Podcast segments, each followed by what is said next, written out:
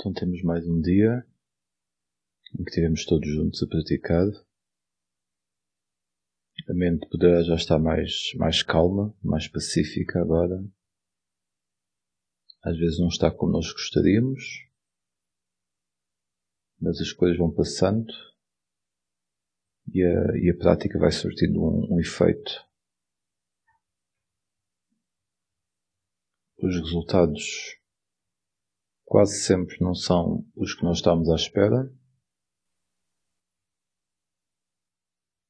Nós normalmente temos a, as nossas tendências para olhar e para perceber as coisas de uma determinada maneira, de uma determinada forma. É a mente que, que ainda é sujeita às suas tendências e aos, e aos seus condicionamentos vê não vê para além deles, não é? Ainda está sujeito a isso.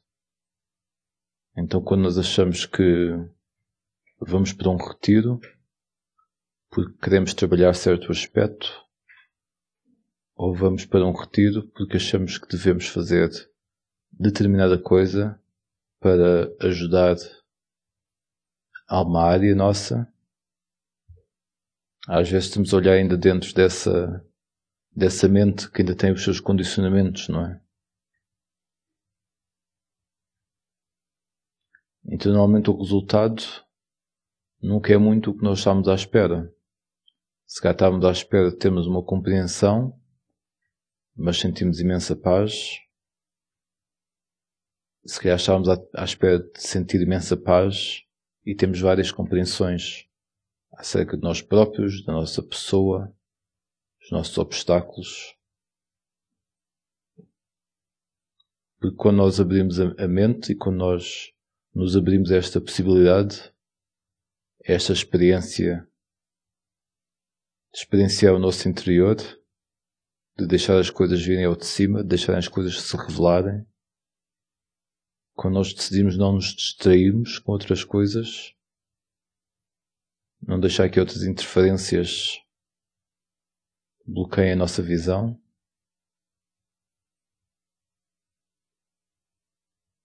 O que acontece é isso mesmo, é o que está cá dentro fica mais visível, torna-se mais consciente. Nós às vezes começamos a meditar e depois de um certo tempo achamos que estamos pior ainda do que no princípio. Ou achamos que não somos tão boa pessoa como pensávamos que éramos. Parece que ainda há mais confusão ou que há mais amargura, há mais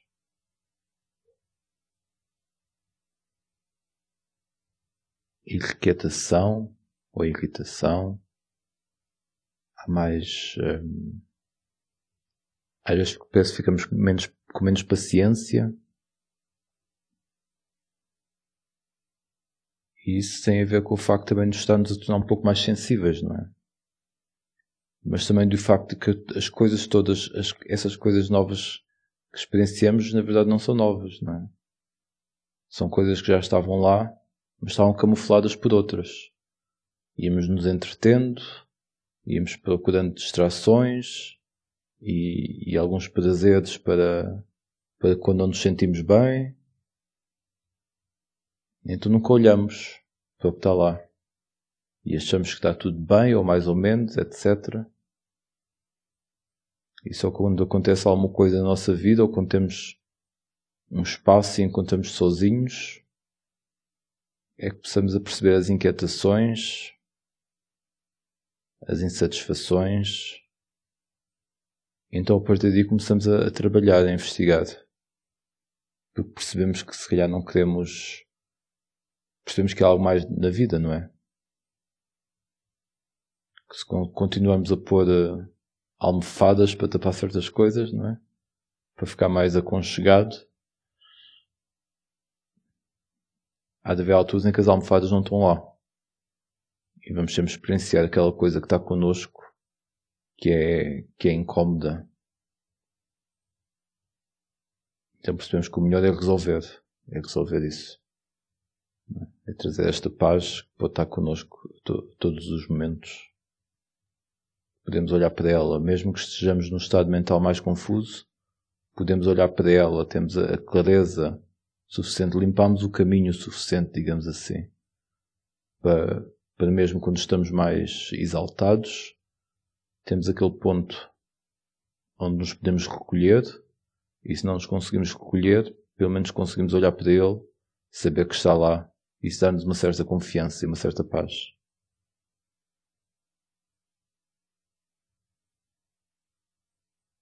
e uma certa alegria. Porque, na verdade, podemos estar. A, vimos com mais perspectiva esses estados mentais mais superficiais. Não desenvolvemos tanto.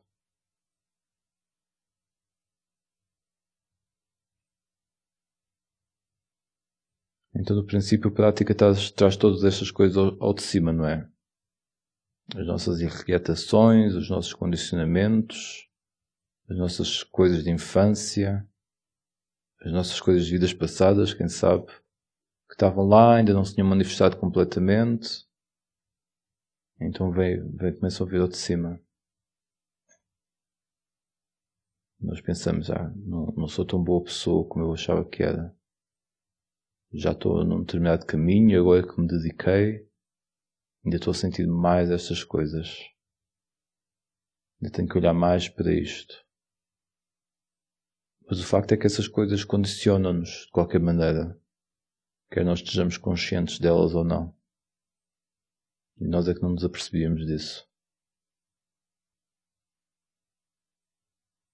E vamos nos apercebendo aos poucos, vamos ganhando a habilidade para lidarmos com elas, para compreendê-las, para aceitá-las, para transformá-las, para deixar que se transformem em algo melhor, também para usá-las de, como fonte de reconhecimento e como fonte de, que estamos a reconhecer do que está a acontecer e como, como objeto de trabalho, não é? Quando nós falamos da consciência correta dentro do, do caminho óctuplo, é, é, é importante, é interessante percebermos o que isso é. Porque, por exemplo, na contemplação do corpo, do qual uh, na contemplação do corpo, no qual a contemplação da, e a consciência da respiração faz parte, começamos a notar mais a, a impermanência e a impessoalidade do corpo, não é? Inspiramos, expiramos, inspiramos, expiramos. Temos conscientes das inspirações curtas, longas, conscientes das expirações curtas, longas. Temos a sensação do corpo todo a respirar. E às vezes nisso parece que há uma, um reconhecimento dessa impessoalidade do corpo, não é? Percebemos este corpo como um organismo vivo, tem a sua função e, e ao vermos claramente conseguimos perceber que nós não aí já não nos conseguimos identificar com ele. É só algo, é quase um fenómeno, um fenómeno que está ali a acontecer. Respira, inspira, expira, inspira e expira como um todo.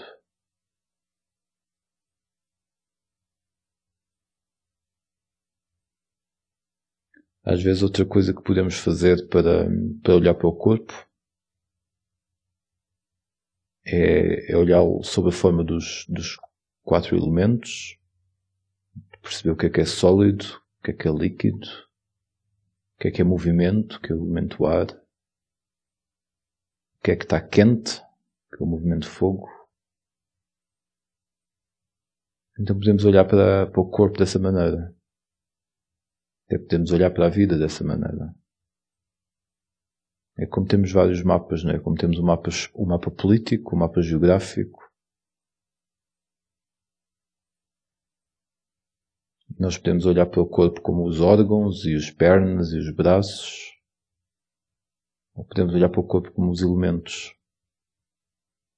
Isso às vezes faz, dá-nos essa perspectiva da impessoalidade percebemos que esses elementos estão também no, nas outras coisas, nos outros objetos, o resto da natureza. E percebemos que o corpo é só parte dessa natureza. Nós não temos muito a ver com isso, ou nada a ver com isso. Aí percebemos que o corpo não nos pertence, não é nosso, não é? Não é algo sobre o qual nós tenhamos um sentido de, de ser nosso, de propriedade. Até, até desenvolvemos às vezes um sentido de gratidão porque estamos a usar algo que na verdade não é nosso, não é? Mas podemos usar isto para o desenvolvimento da consciência, para a libertação.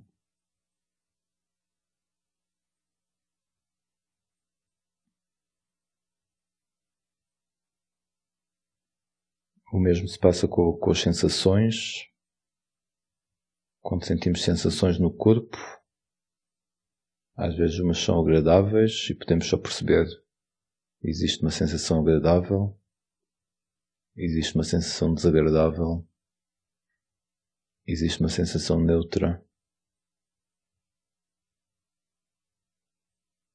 E quando nós temos uma experiência mais espiritual, essa experiência tem uma sensação também. E podemos olhar para ela sob essa perspectiva.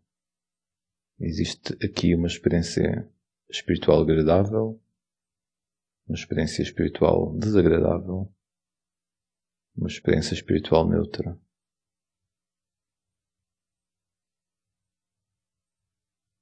Então, esta consciência de, das sensações, tal como elas são, a sensação de uma experiência espiritual agradável, desagradável, neutra, a sensação de uma experiência mundana agradável, desagradável, neutra.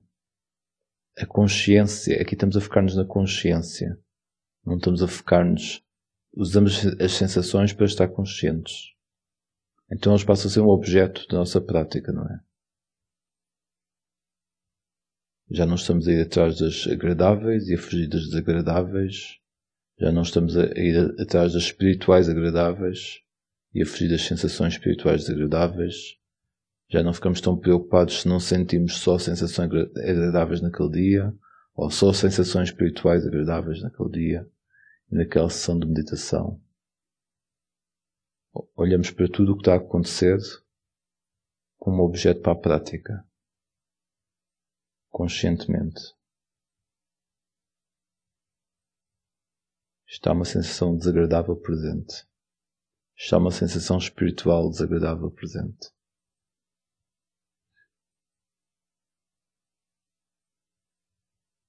E percebemos que isto para um pouco esta corrida da mente e do coração de um lado para o outro. Estamos a focar-nos no ponto da consciência, ao invés de nos focarmos nos fenómenos, não é? Usamos os fenómenos para estar conscientes. Mas a partir do momento que os usamos para estarmos conscientes, a nossa identificação já não está neles, não é? Nem nas sensações, no corpo, etc.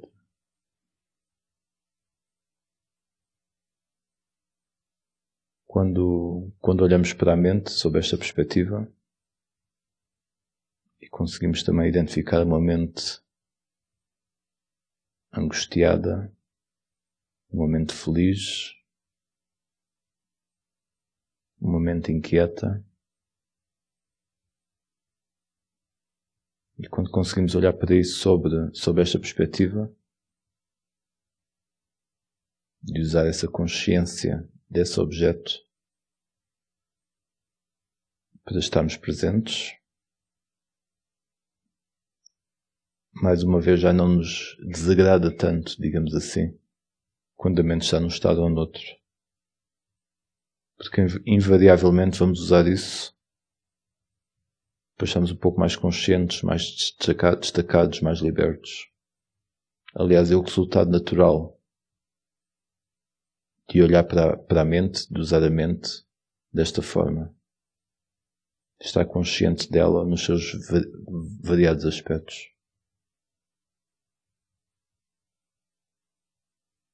Aí já não vamos abaixo, quando a mente emocionalmente abaixo e psicologicamente, quando a mente está num estado que não desagrada. É o mesmo em relação ao, ao conteúdo da mente, não é? As várias damas, também se chama assim.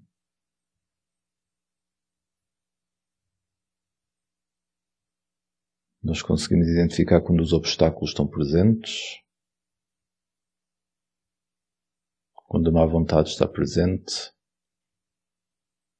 e olhamos para ela sob essa perspectiva de, de um objeto que está presente, é o que está a acontecer agora na mente. São os objetos mentais que neste momento estão presentes.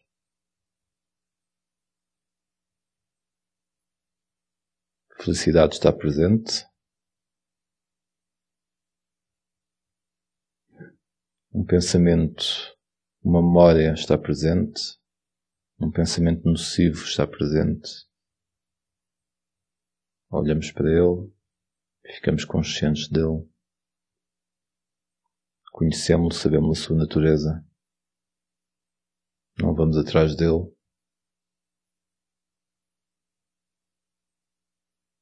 Assim como ele surgiu, deixamos que cesse.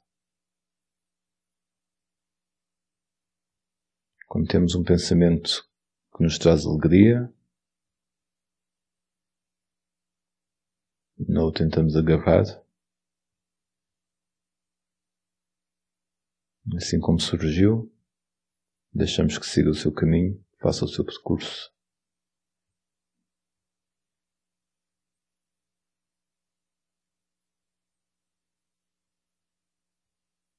A partir daqui desta base, já podemos cultivar outras características.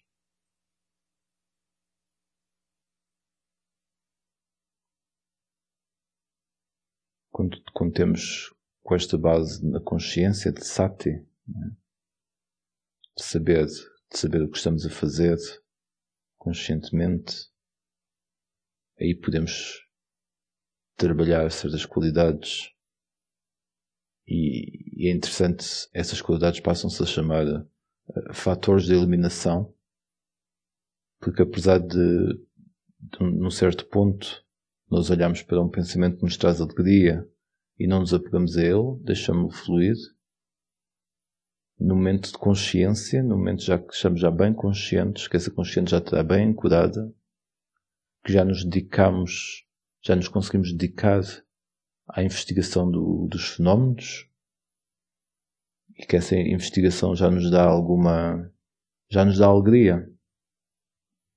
Há uma alegria muito específica que quando, quando temos sati, quando estamos presentes o suficiente para começar a investigar, isso, isso dá-nos, dá-nos energia, porque é como que estamos a, a virar ou a vida está-se a orientar na direção certa, na direção que é, é suposto ir, na direção que é o melhor para si própria. Esta vida. Esta vida está-se orientada na direção que é melhor para si própria. Isso dá-nos, primeiro, energiza-nos e dá-nos alegria. E essa alegria é uma alegria muito própria. É a alegria, é a alegria de perceber que estamos a caminhar de um caminho muito, muito benéfico para nós, muito libertador. Isso é uma alegria muito, muito específica.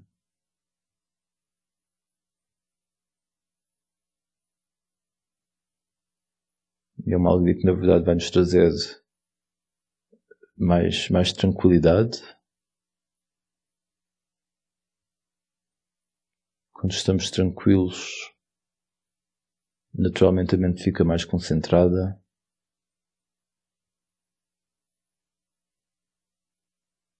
Quando fica mais concentrada, quando já não se deixa mover tão facilmente pelas distrações, também fica mais equânime.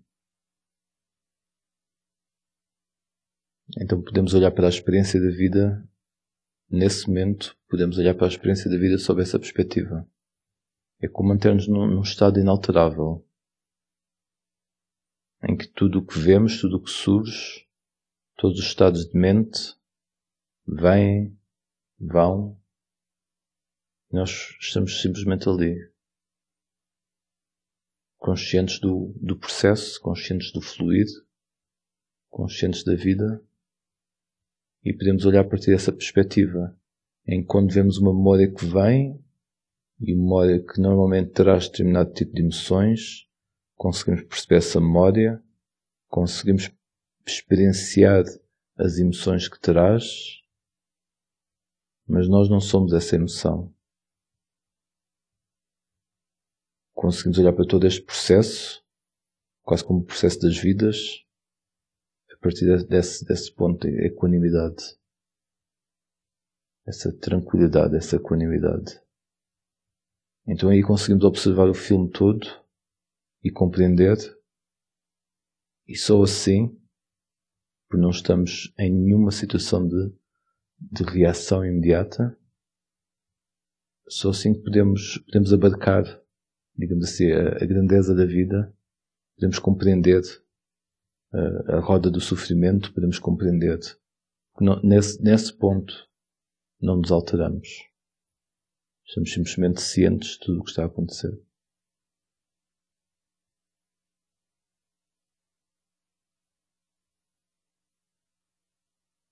Isto são coisas que se cultivam aos poucos, não é? E, e são, são. Não é que estejamos aqui para alcançar um estado e que se não alcançarmos, isso, não, isto são, são coisas que se cultivam. São, são pequenos, pequenos ou grandes, são, são momentos, momentos de iluminação, digamos assim. São momentos de expansão, são momentos de compreensão. E vamos cultivando cultivando estas qualidades, vamos cultivando compreensão, não é? Qualidade de compreender, ser compreensivo também.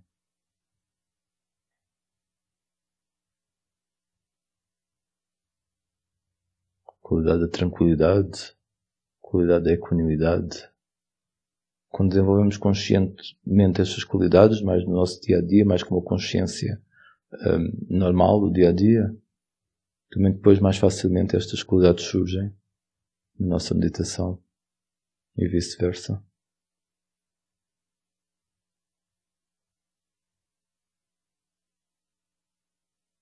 Compreensão dos fenómenos tal como eles são, impessoalmente.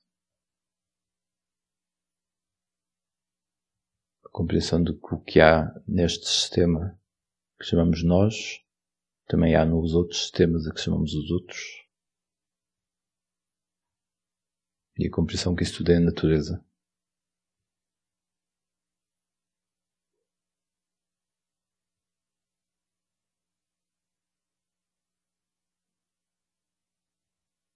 Vamos ver os tímidos então.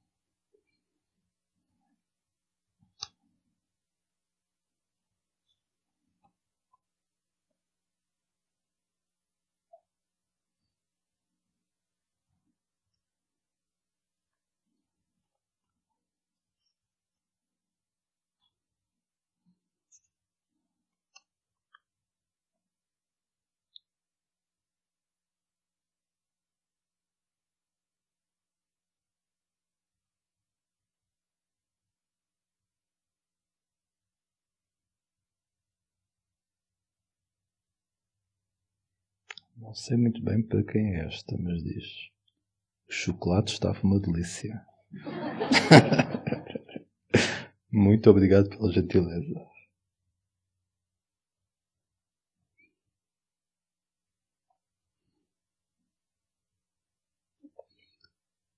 O monge pode desistir dos seus votos? Uh, isso isto quer dizer se o monge pode deixar de ser monge, sim. É, não temos nesta tradição, nesta linhagem, não, temos votos para a vida. Quando nós nos ordenamos, ordenamos pelo tempo que for que achamos que é, que é útil, digamos.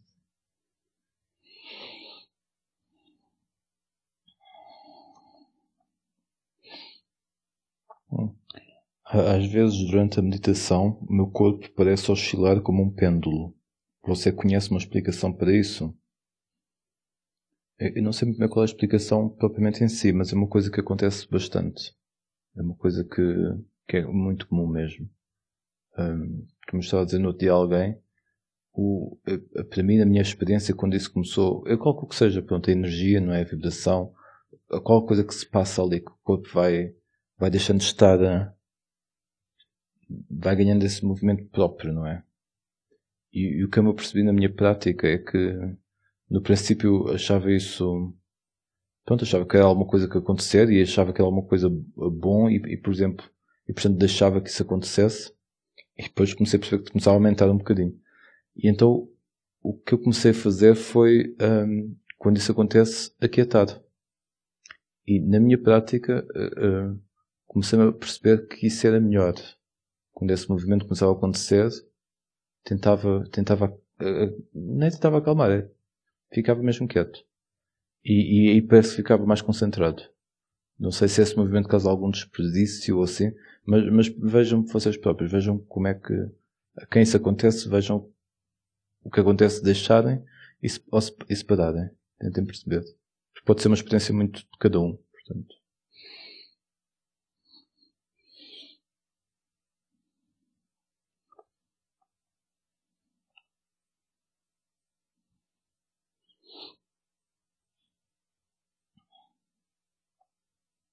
Esta, algumas já, já respondemos ontem né, no, nas perguntas e respostas.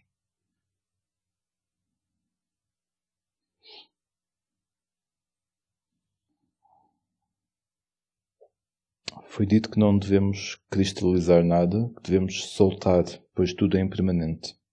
Quando já temos filhos criados adultos, podemos também nos soltar desse papel de mãe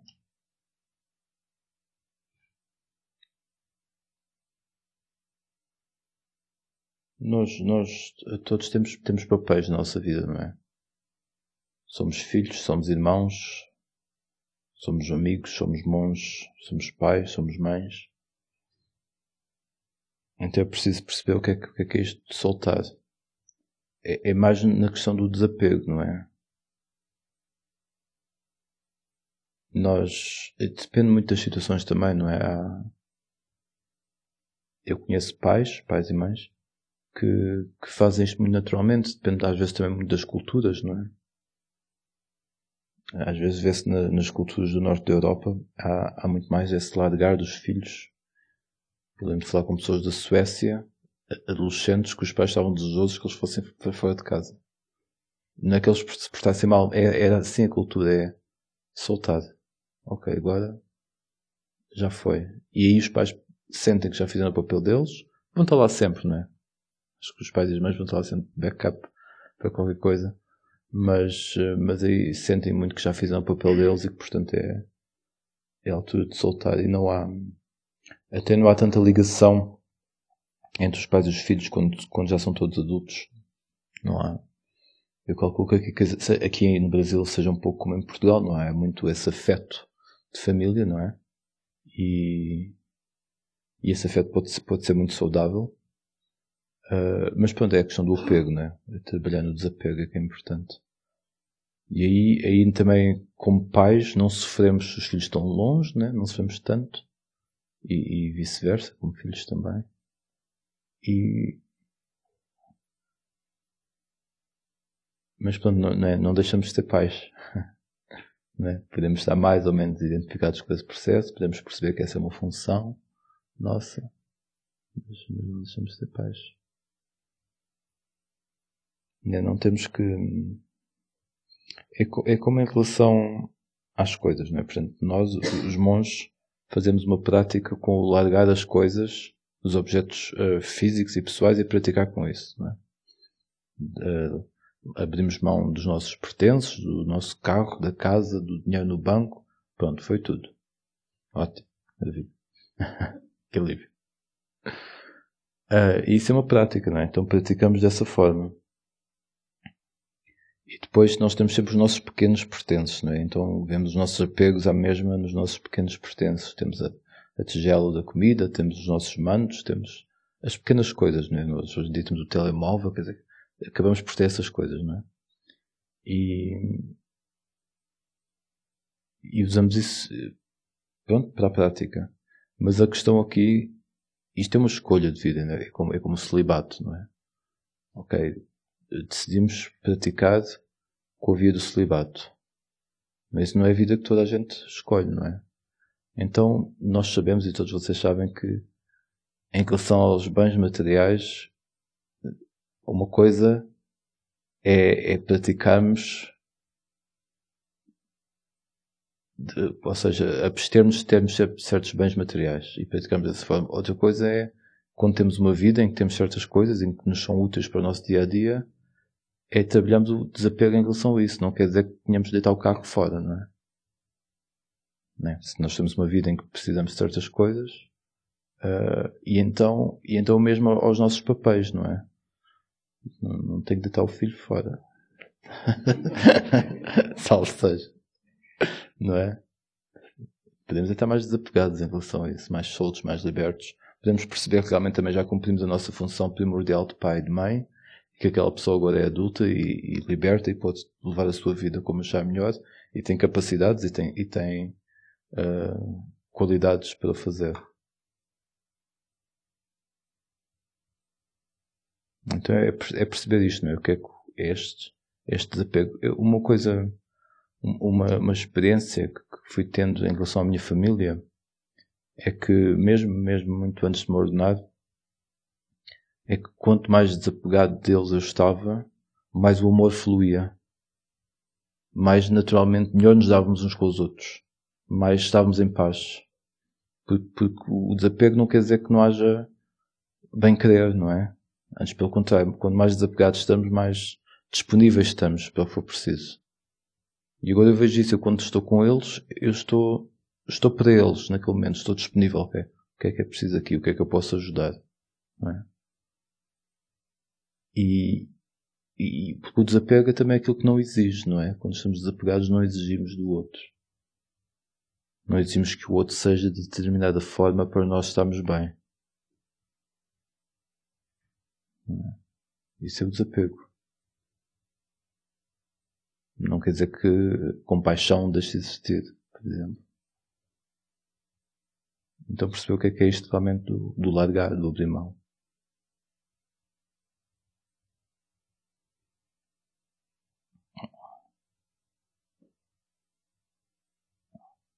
Há uma, uma história conhecida é, de uma de uma monja que acho que talvez tenha a possibilidade de, de ver e de ler um dia que e é uma história conhecida e, e há outras também, não é? Realmente ela, enquanto tinha os filhos ainda a crescer, ela sentiu mesmo este apelo para ser monja, não é? Então é um. Pronto, existe esta. Este sentimento, não é? Esta emoção ligada aos filhos, mas depois há este apelo que é tão, tão forte que a pessoa percebe que é aquilo que tem que seguir. Então aí nesse, se calhar nesse aspecto, ela teve que deixar um pouco de ser mãe, não é? Para se dedicar. Mas se calhar percebeu que também havia condições para fazer, se calhar percebeu que o, que o pai e os filhos e as irmãs dela podiam, podiam tomar conta. É? E estou a dar este exemplo no feminino de uma mãe, porque há, há mais esse aspecto de, de ligação né, com, com, os filhos. Quando damos esse aspecto no masculino, temos um exemplo muito, que já alguns de vocês já ouviram falar deste senhor chamado Buda, que, que antes de ser Buda também fez esse processo, não é? Os filhos ainda estavam, eram pequenos, o filho ainda era pequeno, e, e ele também decidiu seguir uma certa, certa vida, em que já não pode, já não pode estar no papel de pai ali, não é? E são, são opções, são, são opções muito uh, salvadas a cabo com muito cuidado no, mais uma vez na, no caso de Siddhartha Gautama, nós percebemos que ele tinha uma família uh, abastada e que, que eles podiam, não, havia, não ia haver problemas do sustento para a criança e não havia haver problemas no, na questão da educação, etc. Mas pronto, sabemos sempre que pai é pai, mãe é mãe, mas ainda dentro dessa compreensão ele percebeu que devia dar esse passo. E, e acabou por ter contato com o filho mais tarde e o filho acabou por ser ordenado. E correu bem. Um, mas pronto, isso são, são determinados tipos de, de opções. Eu acho que às vezes a pessoa também, quando está numa certa idade, né, imagino que chegou ali aos 60, aos 50, e se calhar quer ser mais livre. E aí eu percebo, não é? Às vezes os filhos também exigem dos pais. Eu dou muito agora nestes dias com a questão de, uh, dos filhos que pedem aos pais para tomar conta dos netos, por exemplo, não é? Isso pode parecer que é uma obrigação e que os pais sentem, os, neste caso os avós, sentem-se nessa obrigação e às vezes os avós têm outra consciência que já querem estar mais livres. Então temos que saber temos que saber levar as coisas, não, é? não, não, não, não nos temos que sentir como avós, neste caso, e como pais, não temos que sentir nessa, nessa obrigação necessariamente. É? Aí temos que saber dosear as coisas. Se calhar nós próprios já temos uma vida interior, estou a falar nós como, nós, como, como avós, vida interior que os nossos filhos podem não estar a par. E podem perceber que se calhar parece uma questão de egoísmo se os avós não querem tomar conta dos netos, por exemplo. Mas temos que ser muito justos e sinceros. É? Aí, aí, aí está a questão de que já cumprimos o nosso papel de pais e que os filhos têm que cumprir o papel de pais deles. E pronto, tem muitas nuances porque às vezes as vidas são difíceis e temos que levar isso tudo em consideração. Mas temos que ver, porque às vezes as pessoas com uma certa idade estão numa busca que, a vida está-nos sempre a puxar para trás, né? então temos que perceber se, estamos em, se podemos ficar agarrados a certas coisas ou se devemos mesmo ir para a frente. Isso é uma consideração de cada, cada um que está nessas situações, tem que perceber.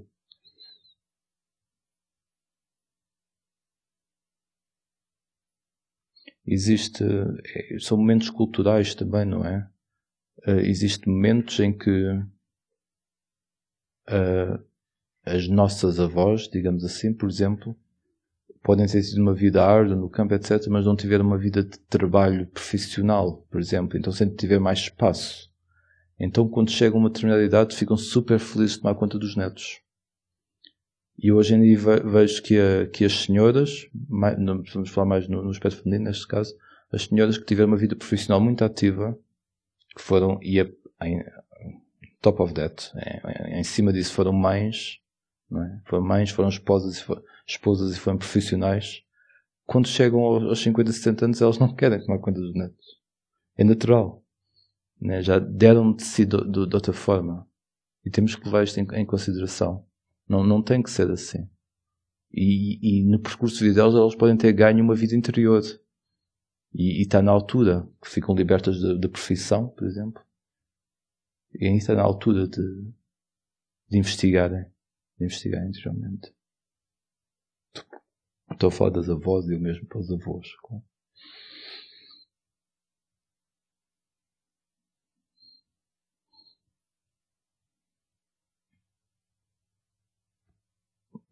Realmente alguns aspectos da prática às vezes temos que nos pôr em desafios, não é?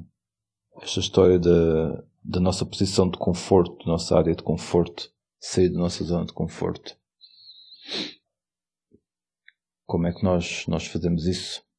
Nós temos esta prática enquanto monges de, que se chama Tudong, que é interessante que o, um, a tradução, digamos assim. Tudong é quando, quando o monge um, fica sem uma residência fixa, digamos assim, quando, quando simplesmente caminha, uh, preferencialmente entre, entre espaços verdes, de floresta, se for possível, e, e, passa pelas vilas de manhã, as pessoas põem comida na, na gamela do monge, e o monge continua e fica sem, sem um abrigo específico. Normalmente carrega-se a nossa guarda-sol, digamos assim, que tem uma rede mosquiteira e podemos pô-la debaixo de uma árvore e pernoitar no meio do campo assim. Podemos fazer isso durante vários dias, durante semanas, durante meses. É mais fácil no, nos países de, onde a tradição budista é elevada, porque as pessoas sabem o que estamos a fazer. E, e quando nos veem passar pela vila de manhã, sabem que o monge naquele momento é a altura em que está disponível para receber comida, em que pode receber comida. E então, digamos que é, de uma forma geral, mais fácil fazer isso nos países budistas de Theravada, como a Tailândia. Um, mas a tradução de Tudong, na, na, verdade, é shake off. É, é dar-se um abanão em nós, né? para, para as nossas, para os nossos comodismos caírem por terra. E é muito bom, é muito bom mesmo, realmente. Vemos numa situação em que estamos, em que não temos, não temos hipótese, não é? Não dá, para entrar no telemóvel chamar os bombeiros. Não, não dá. É, temos mesmo de nos confrontar com as coisas que estão a acontecer. E também há muita, no caminho encontramos muita generosidade, na verdade. Pessoas que nos predispõem a, nos ajudar das mais diversas formas. Uh, mas isto para dizer que, pronto, realmente às vezes é importante esses passos de nos pormos numa situação que nos é, que, que nos é estranha, que não nos é familiar. É, é muito bom mesmo. É, saímos do nosso, nosso âmbito familiar. Todos nós sabemos que, que é bom viajar, etc. E, conhecer outras culturas, que isso também faz a mente abrir-se. Uh, mas às vezes, mesmo se às vezes viajamos dentro de um certo âmbito, não é? Ficamos em, hoje há muita globalização, portanto, o hotel, etc. já é tudo muito conhecido para nós. Uh, e às vezes é interessante pormos nessas posições, realmente, que, que não, não, nos sentimos, não nos sentimos tão confortáveis. Ou que não estamos tão familiares, familiarizados com elas nós realmente temos essa essa questão do do Tudong um, posso calhar também contar uma, uma pequena experiência que tive em relação a isso. Tive hum, fiz, fiz alguns Tudongs quando estive na Tailândia não, não muito longos, relativamente curtos e, e um deles eh, senti, senti cá dentro, digamos assim que queria dedicar a Ajahn Chah e, e saí de um pequeno mosteiro, uh, um pequeno mosteiro que há na fronteira com, com Laos, e fui caminhar até o Otnong Papong, que é o mosteiro uh, onde a gente já viveu, estabelecido por ele.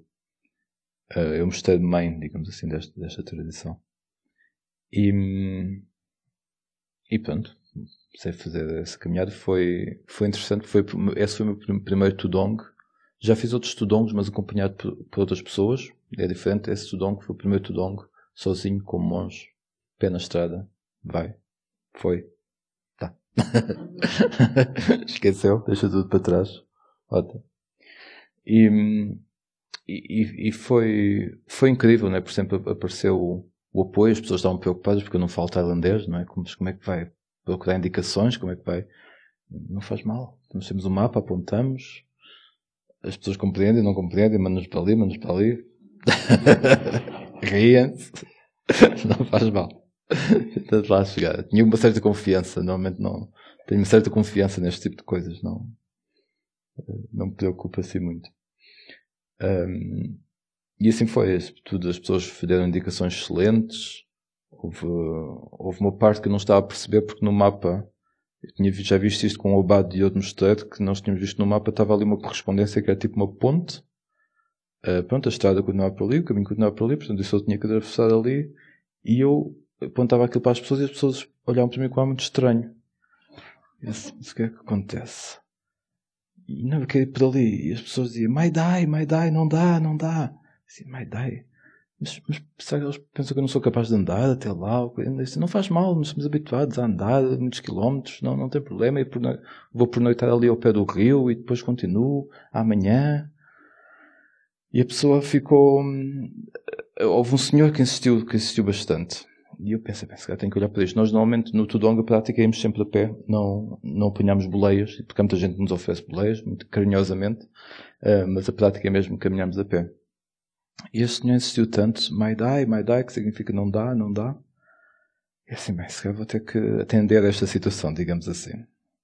Então ele levou-me, estava no, entrei no carro dele, ele levou-me um bocadinho e apontou assim. Então eu vi, daquele mapa já não era novo. E a ponte já lá estava, mas a ponte não tinha sido construída ainda.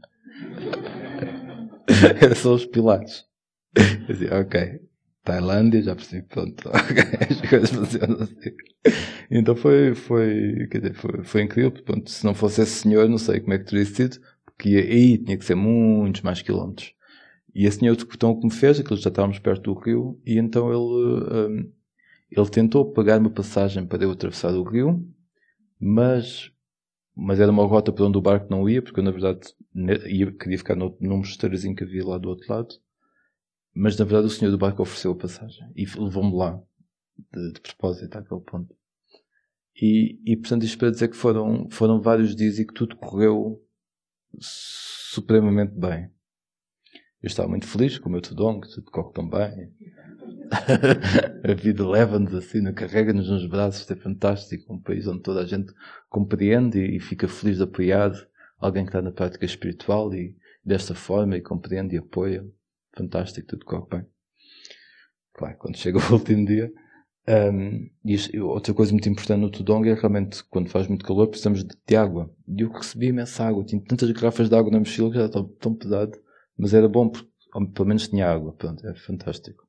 Portanto, correu tudo bem, as pessoas davam comida de manhã, mesmo nas vilas em que eu passava, que ninguém estava à espera, e tive sempre suficiente. E quando cheguei ao último dia, uh, saí do outro pequeno mosteiro onde fiquei, e houve dois cães que resolveram seguir-me. cães muito amigáveis e tal, mas os cães não estavam habituados a andar ao pé de carros, então passei o dia inteiro a tentar que os cães não fossem atropelados, que não causassem um acidente, a tentar afugentá-los, que me custavam, né? até quem estava os cães, você embora, você mas custavam, né? Porque eles estavam todos felizes, está ali comigo. Mas foi, foi sido um dia longo e, e, naquele dia acho que era, naquele dia eu queria chegar ao Papong e acho que tinha 40 km, tinha assim um percurso bem, bem grande para fazer naquele dia, estava calor e ninguém me dava água. Eu passava pelas pessoas da esperança, né? Depois nós observamos isto, não é? Nós observamos quando estamos nestas situações, parece que ah, pode surgir um lado de nós de indignação, assim, mas as pessoas não dão água. Então, não, não, vem que eu estou aqui a precisar de água, estou suado, sou, sou um estrangeiro, não estou habituado a este calor, surge esta coisa. E água é uma coisa das, das é uma, em termos de alimentos, digamos assim, é uma da, é a única coisa que nós podemos pedir, na verdade, quando precisamos. E, mas pronto, eu estava tentado ir, ir sem, tentei pedir, estava tudo a correr tão bem antes. Então foi um tormento, o caminho todo. Os cães, sempre que tentar causar acidentes, os carros a apitar, eu tentava ir para as estradas de campo. As pessoas não davam as indicações certas, porque uma coisa que eles fazem às vezes é que se não compreendem, fazem assim. e eu digo, dai, dai, que significa dá, dá, e eles dizem, E eu ia, estradas sem saída, no meio do nada, e tinha, que fiz mais de 40 km, porque andei assim, não é? E, e, e portanto, portanto, tinha sempre voltado à estrada principal, porque já via que não, não, não ia achar outro caminho. Portanto, os cães na estrada principal, muitos carros, muito calor, sem água. Depois, às páginas tantas, lá, lá fui a uma casa pedir água e, e o senhor deu-me três garrafas de água. E eu vi logo todas. E, e continuei, mas havia essa sensação de desespero, não é? E depois eu, eu lembro-me disto e, pronto, é interessante. Acho que consegui enxutar um dos cães, já ficou só um comigo, um bocado assim mais calminho, menos, menos maluco. Mas pronto, havia sempre, é muito delicado, né? Porque sempre tinha esta questão de responsabilidade, né? Está o cão, o cão pode morrer e pode provocar um acidente. É mesmo muito, eh, para mim foi mesmo complicado, esta gerência o cão não é meu, mas ao mesmo tempo ele está-me a seguir e, e se eu causo um acidente, alguém morre por causa do meu tudão, quer dizer, esta, estes pensamentos surgem todos, não é? E, e é verdade, até um facto, porque houve muitas situações em que houve mesmo perigo. Ele não tinha mesmo noção, ia mesmo de carro, muitos movi muitos movimentos de carro e ele ia mesmo no meio dos carros, não tinha mesmo noção. E, e pronto, ainda faltavam muitos quilómetros, então este, este desespero todo, não é? Esta, este, não há água, está imenso calor, está tudo a correr menos bem, o, a aflição do cão e dos carros e, e, e, não era agradável porque é pela beira da estrada principal, não é pelo meio do campo, da natureza, etc. E não, eu cheguei a um ponto em que não era um desespero de morte, não é? Não, não é morrer, pronto. Mas, mas era, era um, era desesperante. uma situação desesperante. E eu cheguei a um ponto que, que, naturalmente a minha mente estava num estado tão. Né, tinha que aguentar aquilo. Lá está a questão da Kanti, paciência, aguentar, que a minha mente pacificou. Não tinha opções, não havia outras opções. Não havia nada a fazer. Não tinha saída. E a mente às páginas tantas percebe-se disso. É? Chegou, não é o limite, mas chegou o momento. Uma paz tremenda. Faltavam não sei quantos quilómetros. Aquilo, fiz aquilo levemente, como se tivesse comido e bebido muita água.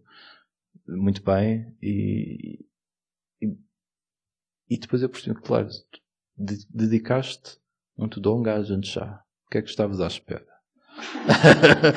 é mesmo assim que ele ensinava às pessoas, não é? Pela frustração, nos frustrar, frustrar ao máximo, para nós olharmos mesmo para as nossas limitações, para nós chegarmos a este ponto que a mente aceita a situação, está em paz com a situação, seja ela dolorosa, tormentosa, penosa, não é? A mente vira e, e, e consegue estar em paz com aquilo que está a acontecer. E isso realmente foi, foi um ensinamento muito bom. Cheguei, quer dizer, um, o, o Tudong serve, nós pomos nestas situações para isto mesmo, para darmos a volta, não é? E, e, e foi interessante perceber a qualidade disso, a qualidade de lembrar-me imediatamente, ok, os ensinamentos de Ajahn Chah, a forma como ele praticava, a forma como ele ensinava, e este Tudong acaba por, por, me, por me revelar isso de uma forma, uh, de uma forma, da forma que é, da forma possível, da forma como as coisas são. Deixa só para dizer que às vezes é importante, né? nós pomos nessa situação, não é, não é pomos em situações de perigo, não é? De, temos, ter, temos ser responsáveis por este. Tu falas mais para vocês, não é? Não, temos ser responsáveis por, por esta vida, etc. Mas uh, situações em que estamos fora da nossa zona de conforto, mesmo em que não nos são familiares, em que, que outras coisas podem vir, em nós vir ao de cima que, não, que normalmente estão, estão colmatadas, digamos assim, pelo nosso ritmo diário então é importante às vezes pormos nesse tipo de, de posições. Né? Para algumas pessoas é, é, muito estranho irem acampar, por exemplo. Nunca fizeram, por exemplo. Então é uma hipótese, ou qualquer coisa assim que seja mais fora da zona de conforto. Não seja um irmos de férias para um sítio em que gostamos, etc, etc. Né? Não, então, ou irmos fim de semana, por exemplo, para um sítio porque gostamos e porque nos faz bem, etc. É verdade. Irmos de férias para um sítio agradável faz-nos bem, aliviamente, é, é verdade, é bom. Não estou a dizer que não façam isso, é muito bom. Mas outro tipo de situação assim que possa Expor fora da zona de conforto.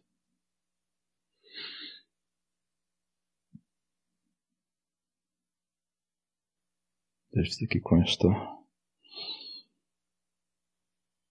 Estas indicações. Tá. Até já.